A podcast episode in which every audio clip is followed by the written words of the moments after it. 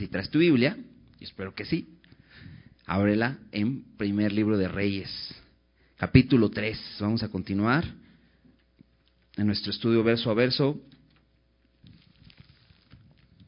Vamos a hacer una oración para iniciar. Señor, gracias porque podemos alabarte, podemos levantar nuestras voces y cantarte con todo nuestro corazón, Señor, reconociendo que tú eres nuestro Rey, el Señor en nuestras vidas, Señor. Y como estamos necesitados de ti, Señor, y como nos encontramos, Señor, necesitados de guía, Señor, porque sin ti, tu palabra dice, sin ti nada podemos hacer. Venimos, Señor, delante de ti. Y aquí estamos, Señor. Queremos rogarte que hables a nuestros corazones, que la luz de tu palabra alumbre nuestros corazones, Señor. Que tu Espíritu Santo, que more en nosotros, que nos, has, que nos has dado, Señor, como esas arras de nuestra herencia, hable a nuestros corazones esta noche, Señor. Que, que sea tu palabra, Señor, transformando, Señor, nuestro entendimiento para conocerte mejor, Señor, y vivir para ti, Señor. Nos ponemos en tus manos, ponemos en tus manos este tiempo, en el nombre de Jesús. Amén. Pues bien, las semanas anteriores empezamos a estudiar este, este libro de Reyes y estamos eh, estudiando acerca de este hombre llamado Salomón que ha tomado el, el reino, o ha sido puesto en el reino como, como rey sobre, sobre Israel después de David. Y veíamos la semana pasada como al David darle estas instrucciones eh, después de morir David, eh, Salomón empieza a hacer lo que su padre le dijo, ¿no? recuerdas, le, recordó a ciertas personas con las que tenía que hacer algunas cosas. Y, veíamos representadas estas personas como, como personas rebeldes y, tenía todo que ver con nuestros corazones rebeldes que de pronto se rebelan contra el Señor y Dios quiere que así como este hombre que conocimos, este Benaía, que era un siervo de Salomón, así nosotros como siervos de Dios, eh, poder y combatir aquello que se revela contra Dios. ¿no? Y veíamos tan importante esto en nuestras vidas, porque de esa manera nuestro, el reino del Señor en nuestros corazones va a ser firme. Y queremos vivir firmes delante de Dios. ¿no? De hecho, el, el capítulo 20, perdón, el versículo 12 del capítulo 2, eh, al final dice que el reino de Salomón fue firme en gran manera. Y al final del capítulo 2 terminó diciendo, y el reino fue confirmado, confirmado en mano de Salomón. ¿Por qué? ¿Por qué fue confirmado? Porque eh, eliminó la rebelión, aquello que se podía rebelar contra su, contra su trono, lo eliminó. Ahora ya no está Joab, que se había aliado a Adonías, que era este rebelde, que era su hermano, que se quería apoderar del trono, sin que fuera la voluntad de Dios. Ya no está tampoco Abiatar, que fue este sacerdote que también se, se unió a esta rebelión, y tampoco está este hombre Simei, que falsamente había eh, pedido perdón a David, pero primero lo había maldecido. ¿no? Y cada uno de ellos fue un juicio justo que Salomón hizo. Pero Salomón se va a enfrentar a más juicios justos, como el rey de Israel, eh, en, en, un reino diferente, no, no como las demás naciones, sino un reino único, porque era el pueblo de Dios. Entonces se iba a enfrentar a muchas más, muchos más juicios. Y él tenía entonces que, como le dijo David, ser valiente, esforzarse y ser hombre, y entonces aferrarse al Señor y buscar eh, permanecer en la palabra del Señor. Vamos a leer los primeros versículos del, del capítulo 3. Dice así, Salomón hizo eh, parentesco con Faraón, perdón, Salomón hizo, ¿sí? ¿Sí leí bien? Ok, déjenme otra vez. Salomón hizo parentesco con Faraón, rey de Egipto, pues tomó la hija de Faraón y la trajo a la ciudad de David, entre tanto que acababa de edificar su casa y la casa de Jehová y los muros de Jerusalén alrededor. Hasta entonces el pueblo sacrificaba en los lugares altos, porque no había casa edificada al nombre de Jehová hasta aquellos tiempos. Entonces nos empieza a hablar de, Salomón. Este libro de Reyes es muy parecido al libro de Samuel, de hecho es, eh, hacen un conjunto. y es interesante porque te decía, en algún momento te, te decía, el, tenemos un paralelo que es Crónicas.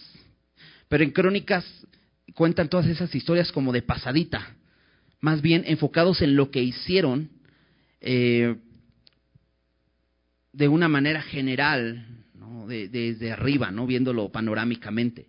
Y, tanto Samuel como Reyes son mucho más eh, específicos, o ¿cómo, cómo llamarlo, más personales. Se meten un poco a, los detalles de la vida de la persona. Y esto nos ayuda mucho también para examinar nuestros corazones. Eh, en, Crónicas no nos dice acerca de esta boda o este, o este casamiento con, con la hija de Faraón. Aquí sí nos dice eh, nos empieza diciendo esto acerca de Salomón. Ahora, Salomón, quiero recordarte esto, Salomón significa pacífico. Salomón es, es eh, también es Shelomó, de donde viene la, palabra Shalom, que, muchos conocemos que esta palabra Shalom es, significa paz. Entonces, Salomón significa pacífico. Entonces, como una estrategia eh, política para establecer un reinado de paz, Salomón necesita eh, eh, establecer ciertas, eh, ciertas estrategias políticas para poder tener paz a su alrededor. Entonces, viendo un mapa, vemos a Israel, ¿no? Y al, al lado norte de Israel está Siria, está, está Tiro, está Sidón, está Siria.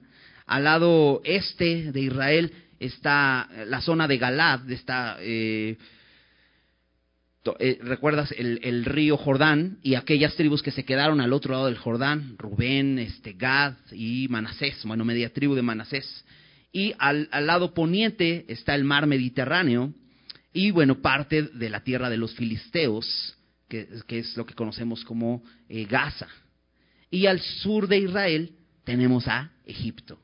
Entonces, esto es como una estrategia, te decía, porque lo que busca Salomón es estar en paz, siendo este hombre pacífico y su reinado siendo este es un reinado pacífico, va a buscar paz con los diferentes reinos. Más adelante lo vemos también haciendo eh, pacto con el rey de Tiro, con Irán, que también lo vimos siendo amigo de David. Entonces busca este, hacer aliados. Y entonces, pues uno de sus vecinos es Egipto. Y se casa con su hija. Te decía, es como es un, es un acto meramente político. Pero la pregunta es, ¿podría casarse un israelita con una mujer extranjera? ¿Eso estaba permitido en la ley? Y eso es interesante porque, si recuerdas, la bisabuela de David era una mujer moabita. Era una mujer extranjera, de Moab. Y recordando un poco esta historia, ¿sabes por qué? Por qué eh, eh, bueno, porque es la, bisabuela de David, porque un hombre de Israel se casa con ella para redimirla, eh, porque ella venía con su suegra, que su suegra, bueno, con su esposo y sus hijos se fueron a vivir a Moab, y bueno, ya conocemos toda esa historia, está ahí en el libro de Ruth, ¿no? Pero es interesante, era una mujer extranjera. Y en, en esta misma línea, en esta ascendencia de, David o de Salomón, ¿recuerdas quién fue el esposo de, Ruth o quién se casó con Ruth? Fue Boz. Es muy interesante porque la madre de Boz también era mujer extranjera. La madre de Boz era Raab, una mujer ramera de Jericó, si recuerdas. ¿Recuerdas que esta mujer fue aquella que ocultó, escondió a los espías?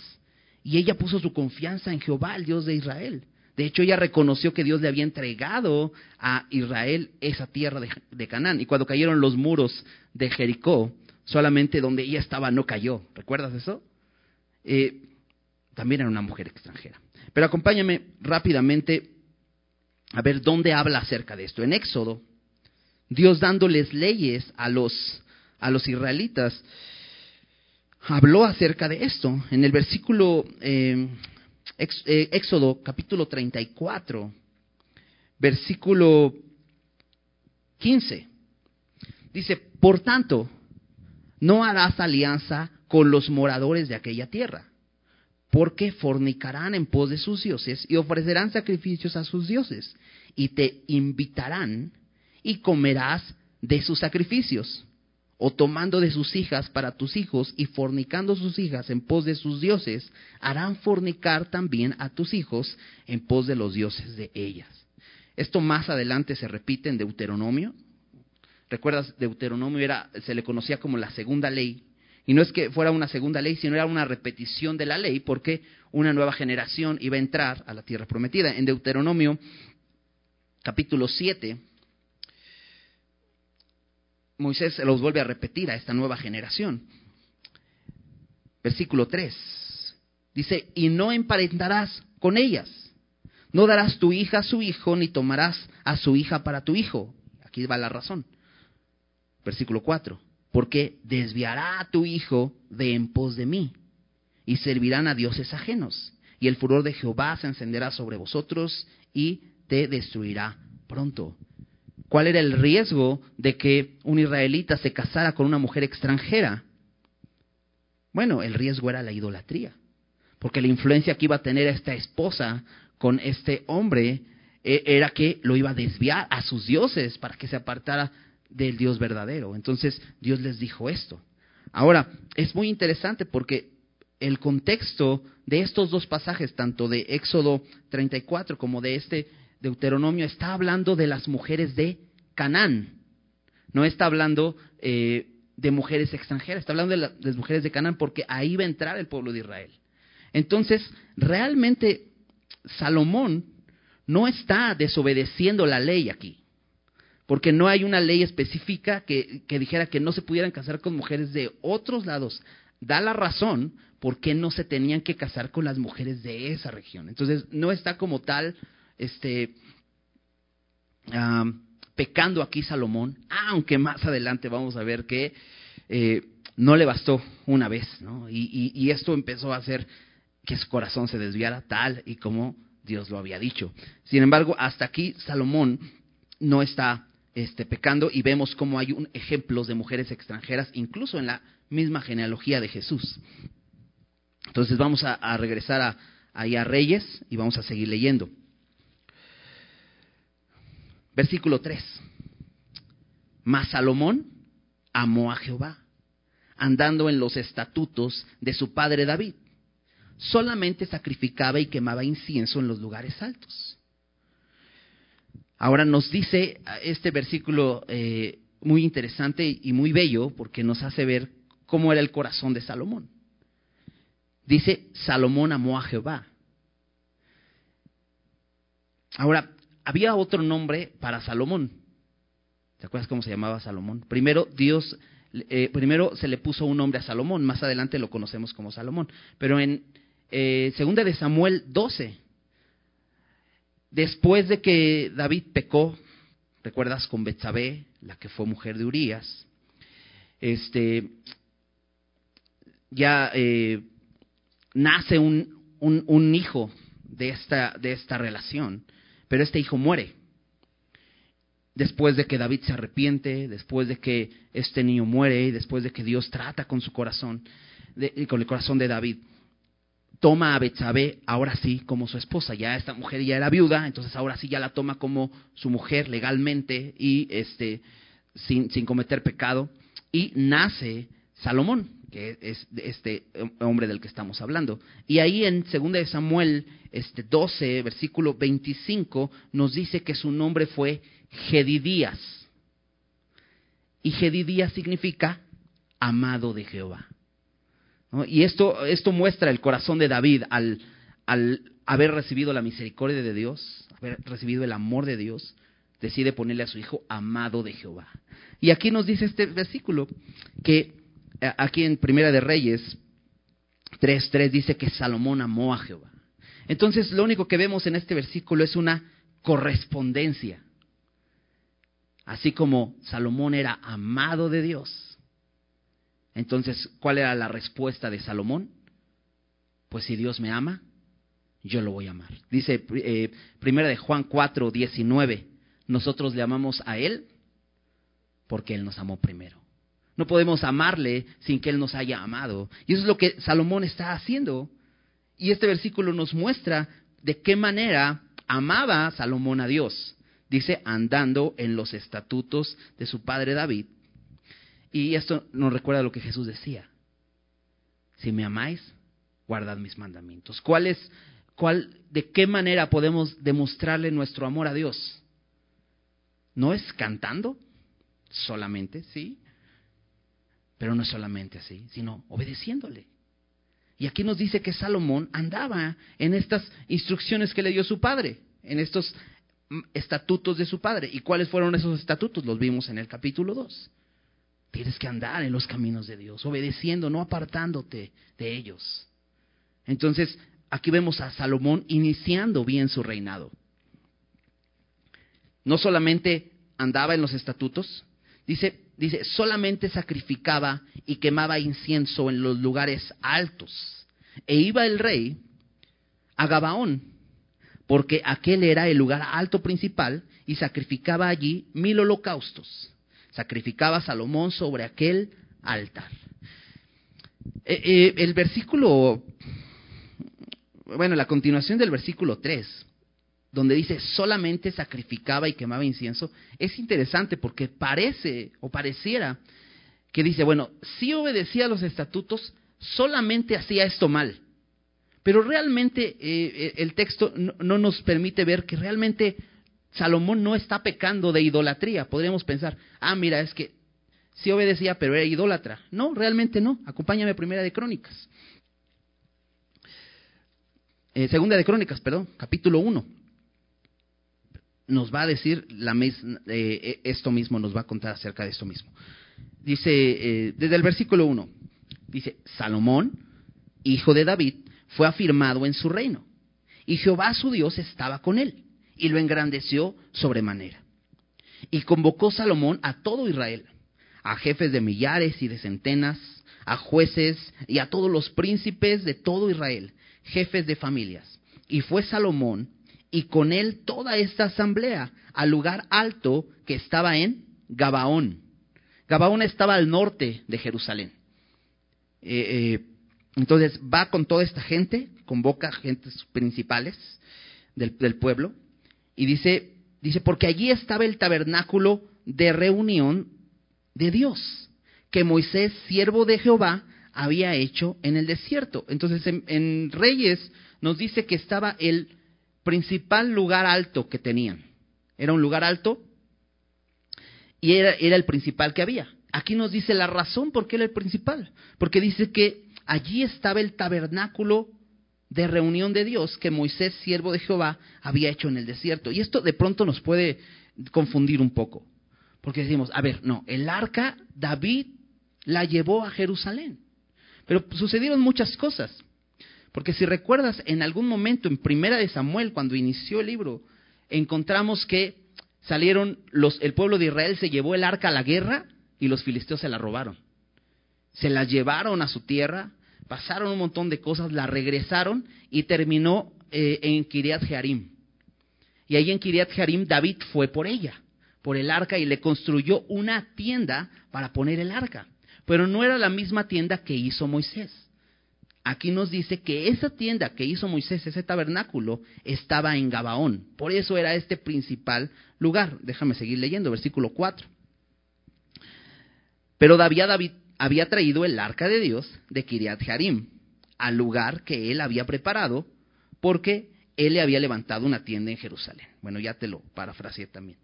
Versículo 5. Asimismo, el altar de bronce que había hecho Besaleel, hijo de Uri, hijo de Ur, estaba delante del tabernáculo de Jehová, al cual fue a consultar Salomón con aquella asamblea. Entonces fue Salomón con toda esta gente, también estaba ahí el altar de bronce, que es donde ofrecían los sacrificios.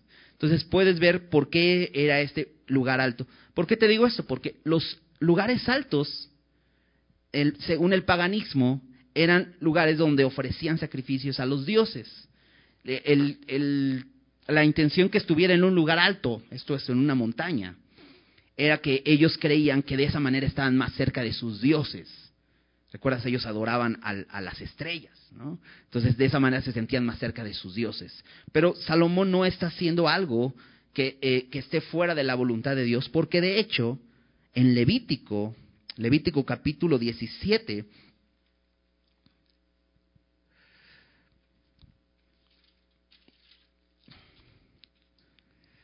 versículo 3,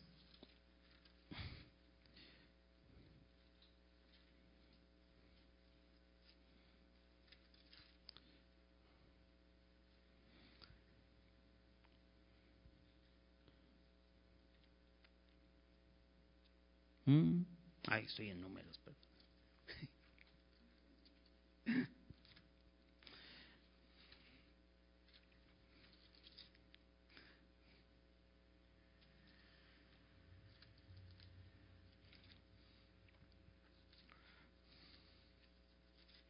Ok.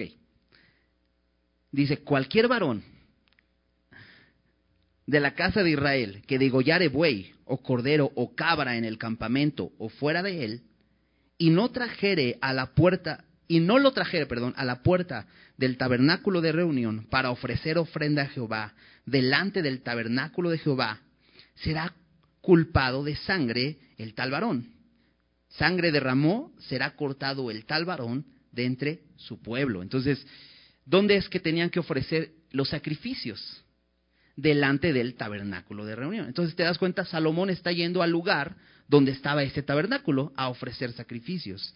Y entonces, regresando a eh, Primera de Reyes, nos dice que Salomón ahí ofreció, y fíjate cuántos sacrificios ofreció. Dice, mil holocaustos sacrificó sobre aquel altar, sobre este altar de bronce que estaba allí en Gabaón. ¿Por qué hizo esto? Porque amaba a Dios. Entonces, te decía, hasta aquí Salomón no estaba este, siendo idólatra, sino estaba simplemente adorando a Dios como debía hacerlo. Y entonces, versículo 5. Y se le apareció Jehová a Salomón en Gabaón una noche en sueños. Y le dijo Dios, pide lo que quieras que yo te dé. Pues es un, muchos sacrificios, ¿no? ¿Te imaginas mil sacrificios? Estuvo varios días ahí ofreciendo todos estos sacrificios. Y una de las noches que se quedó ahí en Gabaón, es interesante esto, se apareció Jehová a Salomón. ¡Qué increíble! ¿No, no, crees que es, increíble? ¿Recuerdas quién estuvo en la misma presencia de Dios? y que incluso no le permitió ver su rostro? Moisés. ¿Te imaginas? Salomón mismo está este, viendo a Dios. Ahora, no está presencialmente, sino en sueños. Ahorita hablamos de esto, de los sueños. ¿Qué, nos dice la Biblia de esto? Pero es muy interesante porque Dios le dice, pide lo que quieras que yo te dé. Y dices, órale, suena bien, ¿no? ¿Qué, harías tú si de pronto Dios te dijera, pide lo que quieras? Bueno, vamos a ver qué responde Salomón. Y Salomón dijo, tú hiciste gran misericordia a tu siervo David, mi padre, porque él anduvo delante de ti en verdad, en justicia y con rectitud de corazón para contigo, y tú le has reservado esta tu gran misericordia en que le diste hijo que se sentase en su trono como sucede en este día. Lo primero que hace Salomón es reconocer la misericordia de Dios. Esto está padrísimo, porque no, no se va a los pedidos, ¿no? Sino se va a la adoración. Reconoce, y, me encanta cómo lo dice, tú hiciste gran misericordia, no poquita misericordia sino gran misericordia. Y estudiando ya la vida de David, sabemos que Dios hizo gran misericordia con él. Dice, pero dice, hiciste gran misericordia a tu siervo. David, ¿qué era? Un siervo, un siervo de Dios. Tu siervo David, mi padre, que anduvo delante de ti en verdad, en justicia y con rectitud de corazón para contigo, esto no implica que no fuera un hombre pecador, porque conocimos a David en diferentes etapas de su vida, mintiendo, cometiendo adulterio, asesinando, lleno de orgullo en algunos momentos, pero dice aquí que anduvo delante de ti en verdad, en justicia y con rectitud de corazón. ¿Y cómo podemos andar con rectitud de corazón siendo pecadores? Examinándonos, reconociendo nuestro pecado, confesándolo, pidiendo perdón, pidiéndole su limpieza, pidiendo que haga su obra en nosotros. Eso es ser irreprensible, cuando reconocemos nuestro pecado delante de Él, lo que hizo David, y por eso se le puede reconocer como un hombre recto de corazón. Y le dice, y tú le has reservado esta tu gran misericordia. O sea, no le quitó Dios su misericordia, sino le dice, se la reservaste. ¿No? ¿Cómo se la reservó? Dándole un hijo que se sentara en su trono. Porque si recuerdas, Saúl, que fue el primer rey de Israel, Dios no le preservó su misericordia. Porque Jonatán, que era el que tenía que sentarse en el trono, no se sentó en el trono, murió con su mismo padre en batalla.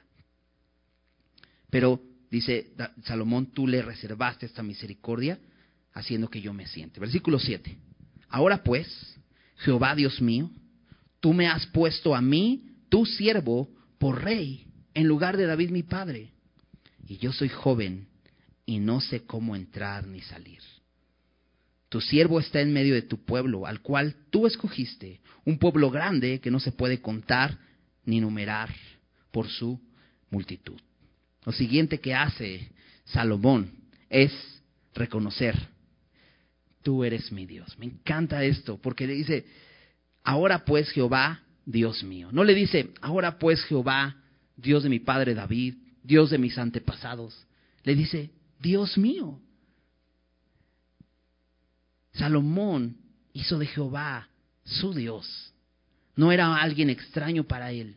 Él tiene la confianza de decirle, tú eres mi Dios. Yo solo te adoro a ti. Yo solo te soy leal a ti. Fíjate, dice, tú me has puesto a mí tu siervo. Así como dice de David, que fue su siervo, también él se reconoce como siervo. Tú me has puesto a mí, tu siervo, por rey, en lugar de David mi padre, y dice, y yo soy joven y, no sé cómo entrar ni salir. ¿Sabes qué veo aquí? Humildad y sinceridad. Salomón es un hombre humilde, porque dice, soy joven. Y no solamente se refiere a joven de edad, sino a esa inexperiencia. ¿no?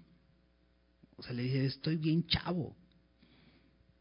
La verdad me falta experiencia. Y dice, y no sé cómo, cómo entrar ni salir. Y esta frase de cómo entrar ni salir realmente me suena extraño, porque dices, cualquier persona puede entrar y salir, ¿no? Bueno, si dices, voy a entrar, abro la puerta y entro y voy a salir, abro la puerta y salgo, ¿no? Es como muy lógico. Pero, Salomón dice, yo no sé cómo entrar ni salir. O sea, lo que está diciendo es, soy torpe. Y, te digo, esa es, esa es una oración sincera. De hecho, Salomón escribe en Proverbios 3, 5. Dice, fíjate de Jehová de todo tu corazón y no te apoyes en tu propia prudencia. Porque en este mundo hay mucha gente que presume de mucha inteligencia y de saber hacer muchas cosas. Pero sabes, cuando te presentas delante de Dios y Dios te ha hecho un llamado específico, a hacer algo, te vas a encontrar inútil. Y sabes, es bueno reconocerlo. Salomón, este gran rey que conocemos en Israel, reconoció con humildad, soy un tonto. Soy joven, no tengo experiencia. Y continúa diciendo, y tu siervo, nuevamente, está en medio de tu pueblo al cual tú escogiste, un pueblo grande que no se puede contar ni numerar por su, multitud. Vuelve a reconocer que es siervo, Pero me encanta porque dice, dice, está en medio de tu pueblo. Y eso es algo bueno que tiene Salomón. Porque no está reconociendo a Israel como su pueblo, como para enseñorearse de él, para abusar como si fuera suyo, sino reconoce que es el pueblo de Dios. Y le dice, es tu pueblo al cual tú escogiste, yo no lo escogí. Y a lo mejor dijeras, bueno, si a mí hubiera tocado escoger, pues no los escojo a ellos. Ya conociendo su historia, pero Dios los escogió. Y Salomón reconoce esto. Dice un pueblo grande, que no, puede, que no se puede contar ni numerar por su multitud. Y aquí lo que recuerda Salomón es la fidelidad de Dios, porque recuerdas que fue la promesa que le hizo Dios a Abraham. Le dijo, ¿puedes ver, ver las estrellas del cielo? ¿Las puedes contar? No. Pues mira, así va a ser tu descendencia como la arena del mar, como las estrellas del cielo que no puedes contar. Aquí Salomón está diciendo, pues tú eres fiel porque este pueblo es tuyo y tú lo hiciste, y tú lo formaste, tú lo escogiste, es tuyo, te pertenece. Versículo 9. Después de reconocer esto, dice Salomón, da pues, ahora sí, viene el pedido, da pues a tu siervo corazón entendido para juzgar a tu pueblo y para discernir entre lo bueno y lo malo, porque ¿quién podrá gobernar este pueblo tan grande? ¿Qué pide Salomón? Corazón entendido. Si tienes una Biblia con títulos, dice Salomón pide sabiduría. Y esto lo, vamos a, lo vamos a resumir en esto. Salomón pide sabiduría. Pero es interesante cómo, cómo viene esta traducción, como un corazón entendido. Porque, ¿por qué no dice, por qué no, por qué no dice, dame un cerebro entendido? Porque el corazón es algo muy valioso. De hecho, eh, también Proverbio dice, sobre toda cosa guardada, guarda tu corazón. Porque del a la vida. El corazón es valioso para Salomón y dice, yo necesito un corazón entendido. Y pide esto. Dice, pero da las razones para qué. Dice Salomón, para juzgar y para discernir entre lo bueno y lo malo. Porque ¿quién podrá gobernar este tu pueblo tan grande? Salomón reconoce una cosa. El único que puede gobernar este tu pueblo tan grande eres tú. Esta pregunta a ti tiene respuesta y la respuesta es Dios. ¿Quién puede gobernar? ¿Quién puede gobernar este mundo? Aquel que lo creó. Solo es Dios. Versículo 10. Y agradó delante del Señor que Salomón pidiese esto. Dios se agrada de nuestras oraciones, de nuestras peticiones, cuando pedimos conforme a su voluntad. Y Salomón está pidiendo conforme a la voluntad de Dios. De hecho, Hebreos 11:6, ¿recuerdas? Sin fe es imposible agradar a Dios. ¿Qué está haciendo Salomón? Está pidiendo un corazón entendido, pero lo está haciendo con fe. Entonces, versículo 11.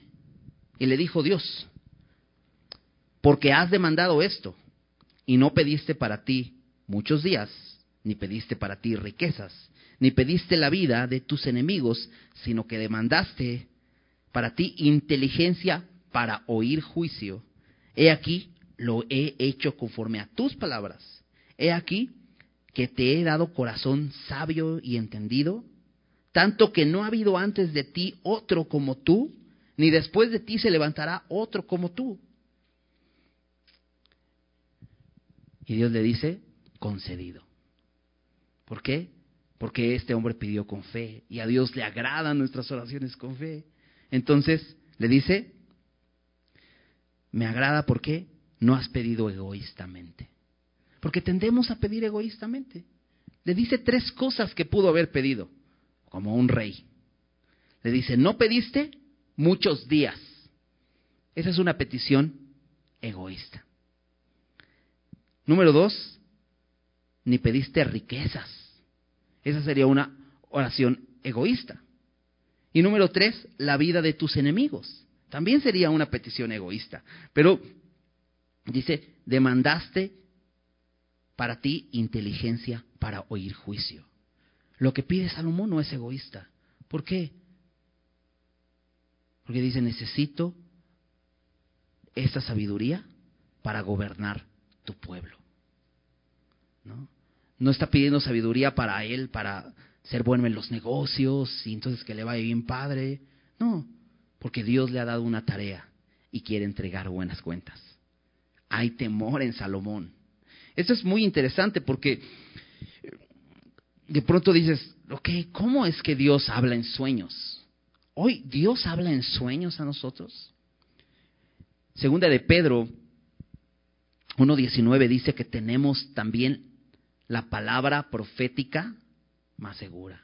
Dice, dice Pedro, a la cual hacéis bien en estar atentos como una antorcha que alumbra en lugar oscuro. Y, es, es, bueno recordar que tenemos la palabra de Dios. A ver, ¿por qué Dios entonces hablaba en sueños y hoy no habla en sueños? Bueno, de entrada porque se estaba escribiendo lo que hoy tenemos como su palabra. Por eso dice Pedro, Pongan atención a la palabra. Tenemos la palabra que es segura. Y es importante que estén atentos a ella porque ya se escribió. Pero sí, en muchas ocasiones Dios habló por medio de sueños. Y creo que definitivamente aquí, en esta labor tan importante que tenía Salomón, Dios quiere alentar a Salomón. Porque hay cierto temor. Hay cierto temor en Salomón. Me recuerda un poco al apóstol Pablo en el, en el libro de los Hechos, capítulo 18, cuando narra eh, el primer viaje, el segundo viaje misionero de Pablo, que llega a Corinto, después de haber sido perseguido, ser apedreado, eh, ser encarcelado en Filipos, este, pasar mucha persecución en Tesalónica, después llega a Atenas y después llega a Corinto y puros líos. Llegó a la sinagoga, empezó a enseñarles acerca de Cristo a los judíos y lo menospreciaron. Y, Pablo se va, se va de ahí de la sinagoga de, los judíos, a, se cambia a la casa de Aladito, a la casa de un hombre que se llamaba Justo. Y ahí, en, casa de ese hombre, empieza a enseñar la palabra. Incluso el, el, principal de la sinagoga dice ahí el texto que se convierte al Señor. Este, pero sin duda había temor en Pablo. Acompáñame a Hechos 18, nada más recordar, es, es, parte de la historia de, de, Pablo. Hechos capítulo 18, versículo 9. Entonces el Señor dijo a Pablo en visión de noche, nuevamente muy parecido a lo que está sucediendo con Salomón, como, como un sueño. No temas, sino habla y no calles, porque yo estoy contigo, y ninguno pondrá sobre ti la mano para hacerte mal, porque yo tengo mucho pueblo en esta ciudad. Y se detuvo allí un año y seis meses enseñándoles la palabra de Dios.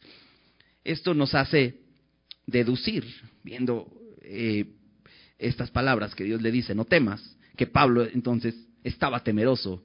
¿Te imaginas después de haber sido encarcelado, después de haber sido perseguido en Tesalónica, en Berea, pues llega a Corinto y otra vez los judíos se ponen bravos, pues dice, tengo miedo, no sé si seguir aquí o irme.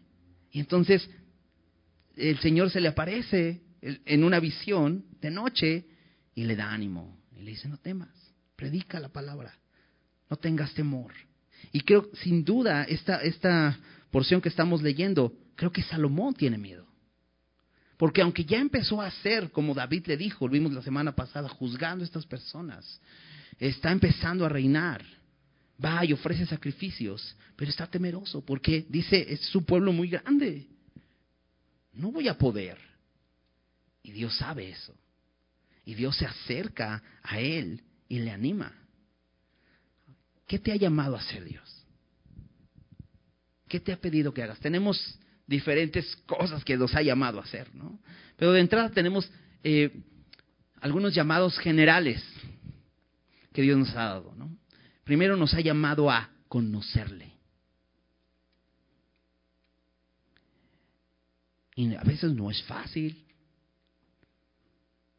Y dices, ¿y cómo le hago para conocer a Dios? Nos ha llamado a ser santos, ¿sabes? A participar de este proceso que Él está llevando a cabo, esta obra de santificación en nuestras vidas. Y dices, ¿cómo hago esto? Nos ha llamado a darle a conocer, a predicar su evangelio. Y de pronto nos podemos encontrar temerosos. A otros nos ha dado algunos otros llamados específicos. Quizá te ha dado hijos, te ha llamado a ser padre, te ha llamado a ser madre, a criar a tus hijos.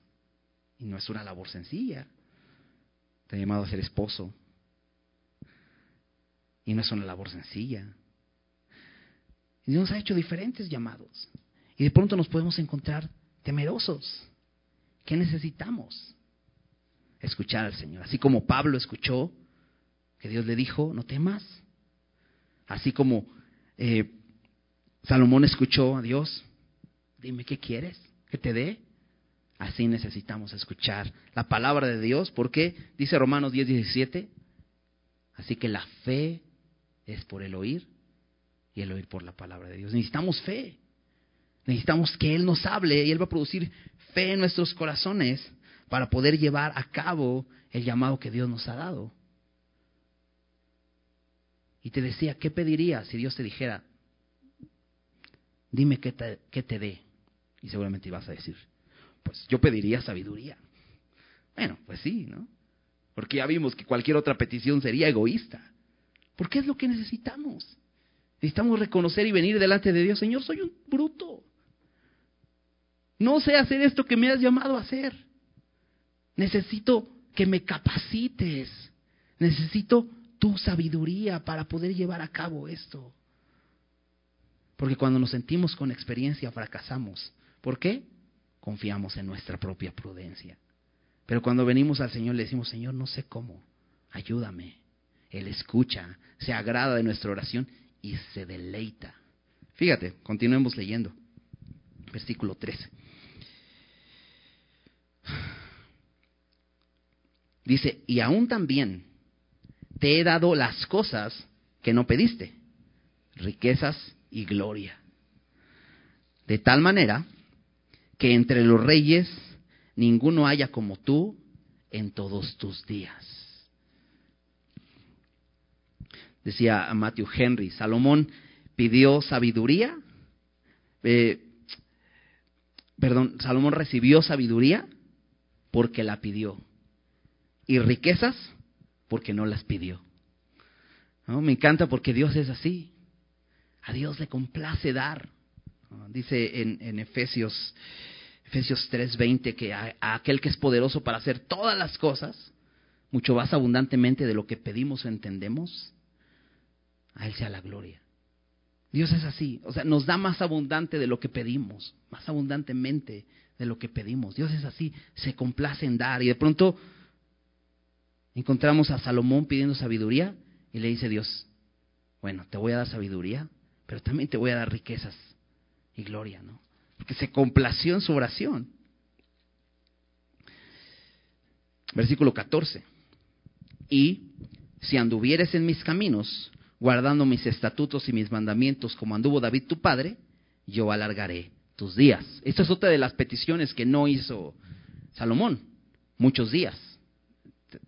Eh, Dios le dijo, no pediste muchos días, pero si tú guardas, eh, si tú andas en mis caminos y guardas mis estatutos y mis mandamientos, yo alargaré tus días. Si te das cuenta, en la primer eh, eh, cosa que Dios le ofrece aparte de sabiduría, que son riquezas y glorias, no le pone condición. Pero en esta sí le pone condición. Dice, puedes tener muchos días siempre y cuando seas obediente. Es una condición que Dios pone.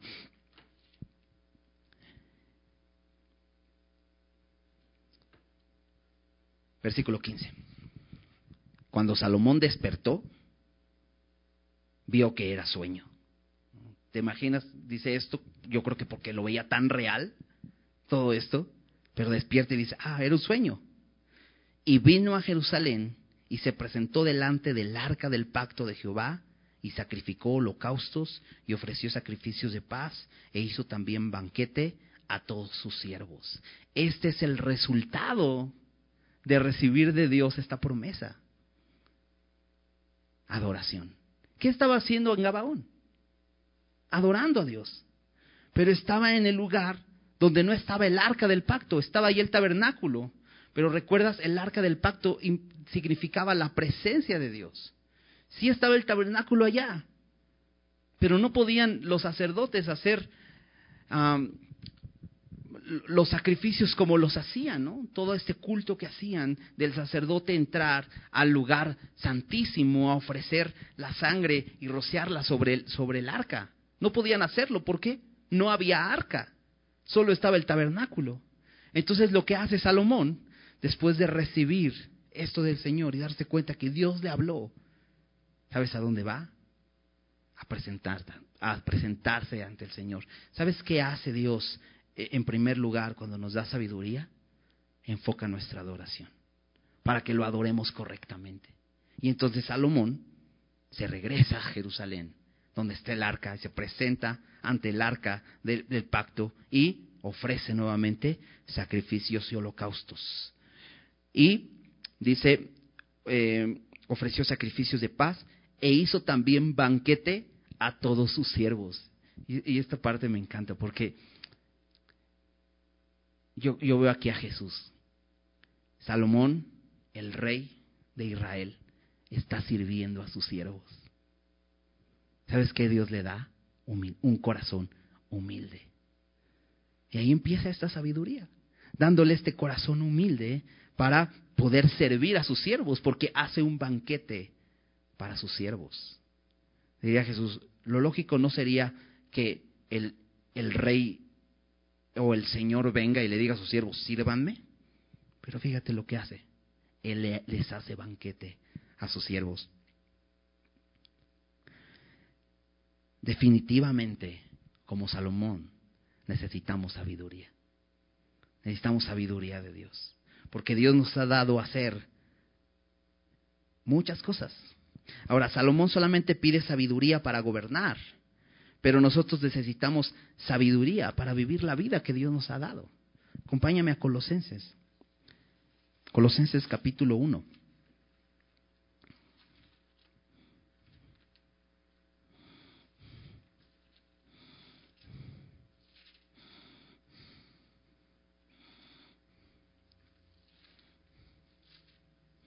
Y, estudiando el pasaje la semana, decía, Señor, yo quiero que me dé sabiduría. ¿no? quiero poder entender tu palabra, quiero poder enseñar tu palabra, ¿no? Y, y, en la mañana, en mi devocional, eh, estaba leyendo aquí en Colosenses, y me encanta porque Dios responde las oraciones, ¿no? Porque eh, Dios me habló acerca de eso, ¿no? De la sabiduría, Y me, regaló este pasaje para poder incluirlo en mi bosquejo, porque, fíjate, dice, eh, está Pablo escribiendo a los colosenses, y los colosenses es, una región en Colosas, un, grupo de creyentes en Colosas, en, una región donde Pablo no, no fundó esta iglesia, pero Pablo escucha de ellos por medio de algunos creyentes ahí. Eh, en el versículo 4, ahí en Colosenses 1, dice, habiendo oído de vuestra fe en Cristo y del amor que tenéis a todos los santos lo primero que ocurre en un creyente es fe. Primero creemos en el Señor y eso da como resultado algo, amor. Porque ellos creyeron, dice aquí, dice, yo he escuchado de ustedes de su fe en Cristo Jesús y del amor. ¿Sabes? Cuando nosotros creemos en Jesús, lo que resulta de eso es amor a nuestro prójimo. Es lo que Dios produce. Y entonces, versículo 9, Pablo empieza a orar por ellos, o empieza a pedir por ellos. Y dice, por lo cual también nosotros, desde el día que oímos, oyeron de su fe y de su amor, dice, no cesamos de orar por vosotros y de pedir, esta es la petición de Pablo por los colosenses, que seáis llenos del conocimiento de su voluntad en toda sabiduría e inteligencia espiritual. Pablo pide esto por los colosenses, que sean llenos del conocimiento de su voluntad, pero no por encimita. No que simplemente digamos, ah, sí, yo sé, eh, sí, claro, la Biblia dice eso. Sí, no.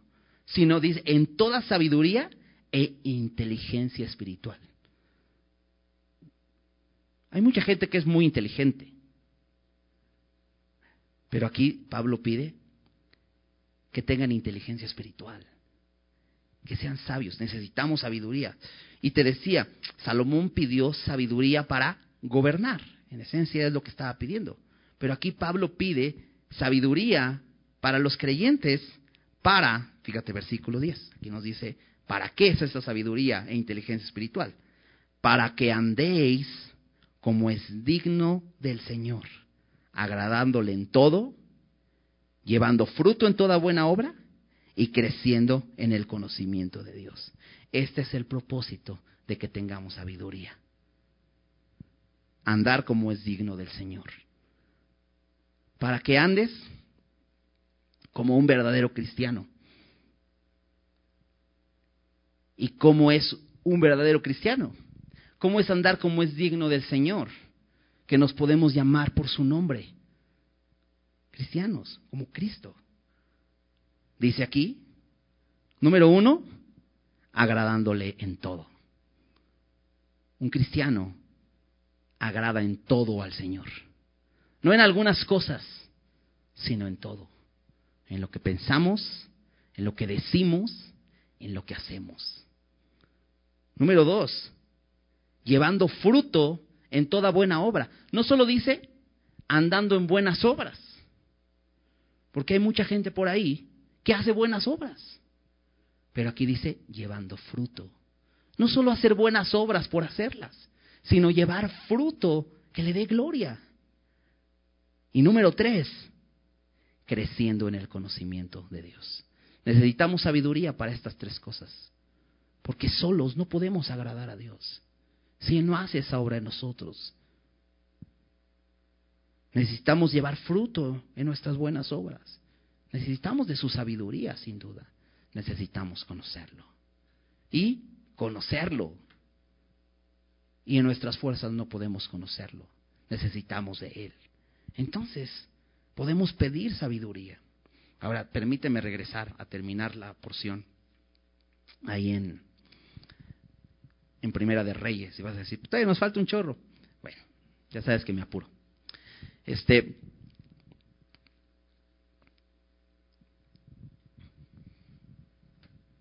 vamos a ver un ejemplo de cómo es la respuesta de Dios ante eh, Salomón que pidió sabiduría. Porque sí, Dios le dio sabiduría, le, dijo, le dice, voy a hacer como me pediste.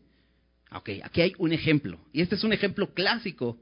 Quizá todos hemos escuchado este ejemplo acerca de esta sabiduría de Salomón. Una vez lo vi hasta en una caricatura que veían mis hijos. Ahí, este, un, capítulo salía, salía eh, más o menos algo así. Y dije, órale, es tan famoso este, este, e, es un clásico. Pero vamos a leerlo, es muy interesante. Dice, en aquel tiempo, vinieron al rey dos mujeres rameras y se presentaron delante de él. Esto me parece interesante porque vinieron dos mujeres rameras en Israel. Esto nos muestra un poquito la condición del pueblo. Porque te digo, de pronto vemos, estamos viendo una persona, el rey, ¿no? y vamos a ver mucho de Salomón, pero también nos muestra la condición del pueblo, porque así es la condición del ser humano, ¿no? Aunque Dios quiere gobernar en nuestras vidas. Y te digo esto porque en Deuteronomio 23, capítulo 17, chécalo en casa, Dios le dijo a su pueblo que no haya ramera en Israel ni sodomitas, o sea, homosexuales. Ninguno de los dos debía existir en, en Israel. Y de pronto aquí, mira, se presentan ante el rey dos mujeres rameras. Y aquí trae el caso. Y dijo una de ellas, ah, Señor mío, yo y esta mujer morábamos en una misma casa y dio a luz, y yo di a luz, perdón, estando con ella en, en la casa. Aconteció al tercer día, después de dar yo a luz, que ésta dio a luz también, y morábamos nosotras juntas. Ninguno de fuera estaba en casa, sino nosotras dos en la casa. Y una noche el hijo de esta mujer murió porque ella se acostó sobre él. Y se levantó a medianoche y tomó a mi hijo de junto a mí, estando yo tu sierva durmiendo. y lo puso a su lado, y puso al lado mío su hijo muerto. Y cuando yo me levanté de madrugada para dar el pecho a mi hijo, he aquí que estaba muerto. Pero lo observé por la mañana y vi que no era mi hijo, el que yo había dado a luz. Entonces la otra mujer dijo, no, mi hijo es el que vive y tu hijo es el muerto. Y la otra volvió a decir, no, tu hijo es el muerto y mi hijo es el que vive. Así hablaban delante del rey. Entonces ya ves, se pusieron ahí este, intensas, ¿no? No, es tu hijo, no, el mío es el que vive y todo esto. Eh, el rey entonces dijo, esta dice, mi hijo es el que vive y tu hijo es el muerto. Y la otra dice, no, mas el tuyo es el muerto y tu hijo es el que vive. Ok, dice el rey, ya entendí, ya entendí de lo que están hablando. A ver, ahí les va. Y dijo el rey, traedme una espada y trajeron al rey una espada. Enseguida el rey dijo, partid eh, por medio al niño vivo y dad la mitad a una y la otra mitad a la otra. Entonces la mujer, de quien era el hijo vivo, habló al rey porque sus entrañas se le conmovieron por su hijo. Y dijo, ah, Señor mío, dad a este el niño vivo y no lo matéis. Mas la otra dijo, ni a mí ni a ti, partidlo. Entonces el rey respondió y dijo, dad a aquella el hijo vivo, y no lo matéis. Ella es su madre. Y todo Israel oyó aquel juicio que había dado el rey, y temieron al rey, porque vieron que había en él sabiduría de Dios para juzgar. Y dices, pues yo hubiera hecho lo mismo. ¿Y qué caso tan difícil, no? De pronto ahí ves todo esto y realmente no es nada fácil porque, pues, o sea, ahorita lo leemos y ya sabemos el, el resultado. Pero de pronto encontrar a dos personas y no saber quién está diciendo la verdad. Ahora imagínate más en aquellos tiempos, porque hoy dirías, bueno, pues un estudio de ADN y listo, ¿no? ¿Para qué tanto? Pero en ese momento, ¿cómo podría hacer Salomón eso? Pero Salomón va al corazón. Dice, ok, vamos a partir al niño. Y no es que Salomón quisiera matar al niño, ella, él quería saber realmente quién era la madre. Y obviamente, pues una madre no iba a permitir que cortaran a su hijo, ¿no? Y aquí, y la otra dicen, sí, que lo corten. Entonces ya Salomón se puede dar cuenta. Pero dice que esto provocó al oír todo Israel, el pueblo, escuchar esto, dice que esto hizo que temieran al rey. Esta sabiduría, porque ¿quién podría resolver un caso así de difícil? Y entonces podemos ver que la sabiduría es audible, porque se corre el rumor, mira, hay una persona sabia. Pero dice que temieron al rey y dice, ¿por qué vieron? Sí, la sabiduría es audible, porque mucha gente dice, yo soy sabio. Y mucha gente anda por ahí diciendo, sí, yo soy muy sabio. Pero ¿sabes qué? La sabiduría se comprueba porque también es visible. Porque dice que ellos oyeron, temieron al rey, porque vieron. Vieron que había sabiduría de Dios para juzgar. La sabiduría es visible. ¿Es visible en tu vida? ¿Cómo demuestras que realmente eres sabio?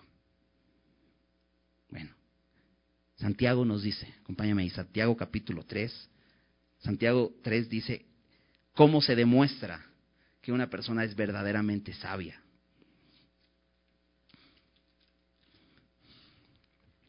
Versículo 13. ¿Quién es sabio y entendido entre vosotros? Y mucha gente puede levantar la mano y decir, yo. Y entonces dice Santiago, muestre. O sea que es visible. Muestre por la buena conducta sus obras en sabia mansedumbre. Por aquí ya empiezas a ver si una persona es sabia o no. Cuando su conducta se ve en obras con sabia mansedumbre. En, otras traducciones las dice con sabia humildad, cuando hay humildad.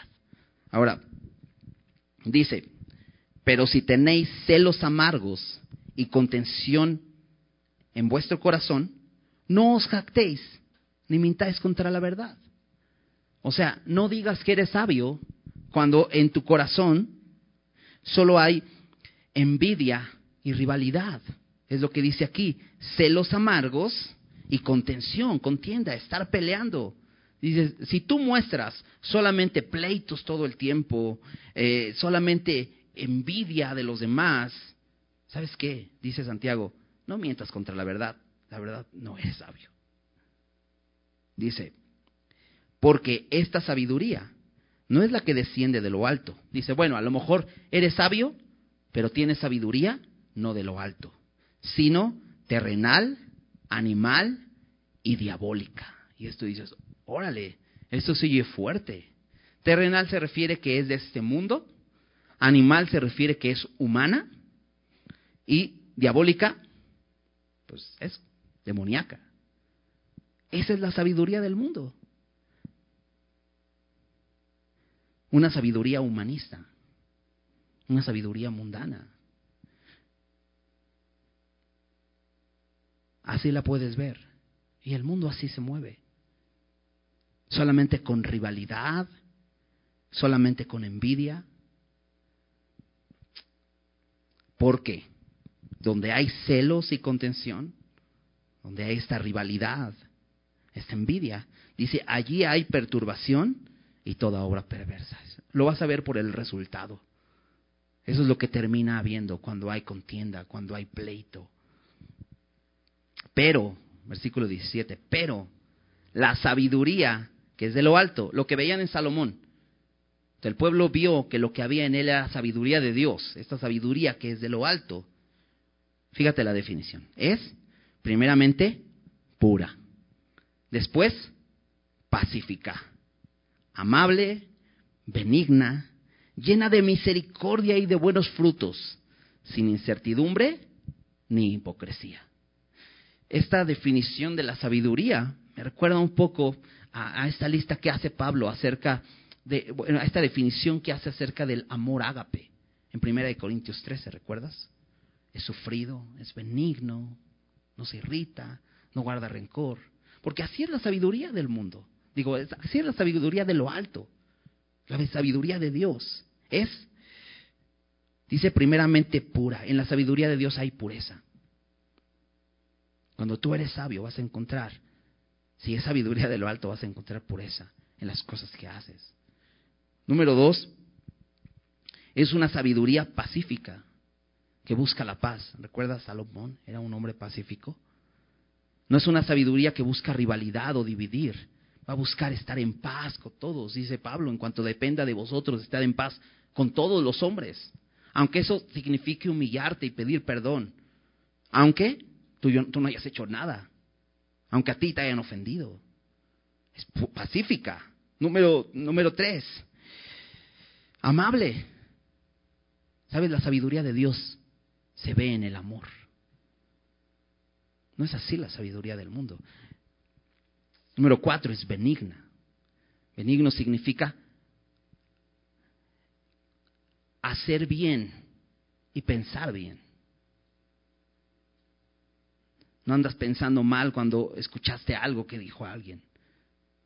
No, estás buscando el, el, el ¿cómo, este, ¿cómo dice este dicho? Piensa mal y acertarás, ¿no? Y piensas mal de todo el mundo. No, la sabiduría de Dios es benigna.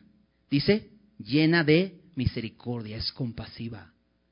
La sabiduría de lo alto es llena de buenos frutos también.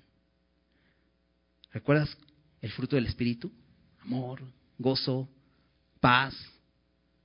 ¿No? ¿Te das cuenta cómo tiene todo que ver? Porque podemos hablar del amor, podemos hablar de la fe, podemos hablar de la sabiduría y nos parecen como cosas muy abstractas. Pues, Sabes, la Biblia siempre muestra estas cosas como visibles. De hecho, por ejemplo, Santiago en esta carta dice, muéstrame tu fe por tus obras. Porque la fe no es abstracta, la fe es visible. De acuerdo a lo que creemos, vamos a vivir. El amor. Primera de Juan nos habla del amor. Y, dice Juan, ¿cómo dices que amas a Dios, a quien no has visto, y no puedes amar a tu hermano, a quien tienes enfrente y lo ves necesitado? Es visible el amor. También la sabiduría es visible. No, no, no solamente se trata de aprender cosas, porque el conocimiento es tener mucha información, pero la sabiduría es saber cómo aplicar esa información a tu vida. ¿Pero cómo? Porque puede ser sabiduría humana, simple, pura, eh, terrenal, solamente de las cosas que el mundo tiene, pero no sabes cómo vivir la vida para agradar a Dios en todo, para llevar fruto en toda buena obra, para crecer en el conocimiento de Dios. Dice además, sin incertidumbre ni hipocresía. Esta, esta eh, esto habla de imparcial, ser imparcial, no hacer acepción de personas. También Santiago habla de esto, pero también habla de que es sincera. No, hay, hay hipocresía en esta sabiduría. ¿Quieres esta sabiduría? ¿Necesitas de esta sabiduría? Porque Dios nos ofrece hoy esa misma sabiduría, así como Salomón pidió sabiduría, Dios nos ofrece a nosotros esa sabiduría. Necesitas sabiduría de Dios. Primera de Corintios 1, versículo 24. Pablo define la sabiduría muy sencilla. Dice, Cristo es poder de Dios y sabiduría de Dios. ¿Sabes por dónde empieza la sabiduría? por Cristo. Necesitas a Cristo en tu vida. Si no has recibido a Cristo, si no, Cristo no está en tu vida, ese es el primer paso, porque Cristo es sabiduría de Dios. Pero si ya tienes a Cristo en tu vida y dices, yo necesito esa sabiduría para vivir agradándole en todo, llevando fruto en toda buena obra y creciendo en el conocimiento de Dios, acompáñame unas páginas atrás ahí en Santiago 1.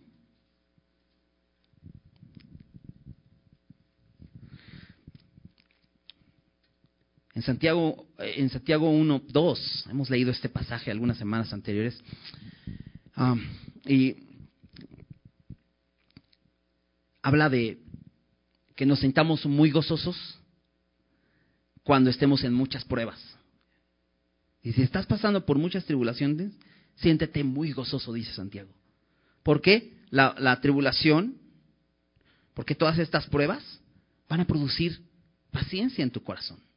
Esas pruebas, esa prueba de tu fe va a producir paciencia. Y fíjate cómo dice el versículo 4. Mas tenga la paciencia su obra completa, para que seáis perfectos y cabales sin que os falte cosa alguna.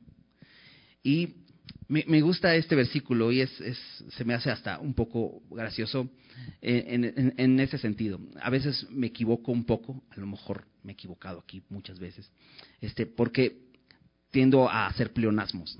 Por ejemplo, decimos, poquito no mucho. ¿Sí te ha pasado? Que dices, poquito no mucho. Con que dijeras poquito es suficiente. Ya sabes que es no mucho, pero tendemos a hacer eso, ¿no? Bueno, yo tiendo a hacer eso muchas veces, ¿no? Y luego me doy cuenta y digo, ah, ya me equivoqué. Ok, poquito no mucho. Bueno, Santiago hace algo más o menos así. Creo que es más bien hace un sobreénfasis, porque dice, para que sean perfectos. ¿Sabes qué significa perfecto? Completo. Y cabales, ¿Sabes qué significa cabal? Completo. Entonces, como si dijera, para que seas completo y, y completo sin que te falte cosa alguna. Pues si está completo no falta nada, ¿no? Entonces, es un sobreénfasis. Pero fíjate el versículo 5, porque este es el, el que aplica a nuestro estudio de hoy. Dice, y si alguno de vosotros tiene falta de sabiduría, bueno, no que voy a estar completo, es que Dios no quiere que te falte nada. Y sí, su palabra dice que estamos completos en Cristo. No nos falta nada. Y Dios todo lo que está haciendo es para que seamos completos en Cristo. Y Cristo es, Cristo es suficiente. Es Cristo basta, de cantamos, ¿no? Es suficiente. Tenemos todo lo que necesitamos en Cristo. Y si alguno tiene falta de sabiduría, dice, pídala a Dios. el cual da a todos abundantemente y sin reproche, y le será dada, pero pida con fe, no dudando nada. ¿Te falta sabiduría? Dios quiere que estés completo. Dios quiere que seamos perfectos y cabales sin que nos falte cosa alguna. ¿Te falta sabiduría? Puedes reconocer como Salomón, Señor, soy torpe. Necesito de tu ayuda. Necesito que me capacites. Me has llamado a hacer cosas que no están en mi capacidad. Soy inexperto. Estoy bien chavo. Necesito tu ayuda. Dame sabiduría. Si tienes falta de sabiduría, de esta sabiduría que es de lo alto, ¿qué tienes que hacer? ¿Qué tenemos que hacer? Dice aquí Santiago, pídala a Dios. ¿Sabes? Cuando venimos a Dios y le pedimos sabiduría,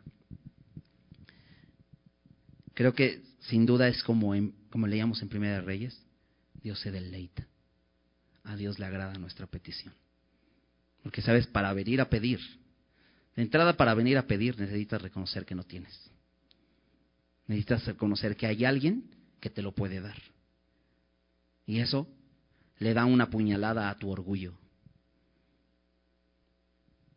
Ahora, cuando pides sabiduría, sabiduría necesitas reconocer que no eres sabio. Entonces esa le da otra puñalada a tu orgullo. Y sabes, dice su palabra que Dios da gracia a los humildes. Dios se complace en dar. Cuando reconocemos y en sinceridad y humildad venimos a Él, Señor, dame sabiduría. Dice aquí, pídala a Dios. Y Él da, chécate, abundantemente. Mucho más abundantemente de lo que pedimos o entendemos, dice Efesios. Así da Él, abundantemente y sin reproche. ¿Y por qué dice sin reproche? Porque probablemente Dios te diría, ay, por fin. ¿Cuántos años llevas intentándolo tú mismo? Bueno, ese sería un reproche mío. Pero dice la Biblia que Él no te reprocha. Si tú vienes y le dices, Señor, dame sabiduría, Él te da abundantemente y sin reproche. Pero pide con fe, dice aquí. Y fe significa creer que Él nos lo puede dar. Dice en Hebreos que es cuando nos acercamos a Él, es importante que creamos que Dios existe y que es galardonador de los que le buscan. Entonces, ¿necesito sabiduría? Yo sí. ¿Qué le pedimos al Señor eso? Y recordamos esto constantemente.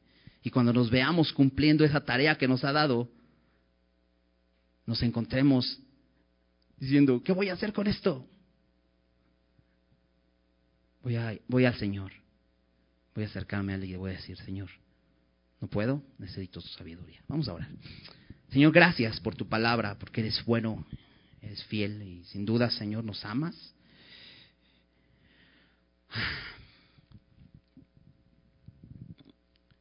Has mostrado tu misericordia día a día, Señor. Eres bueno, eres bueno, Señor. Y como un Dios bueno que se compadece de, de sus hijos, Aquí estamos, Señor, delante de ti, reconociendo lo incapaces y chafas que somos ante lo que nos has puesto a hacer.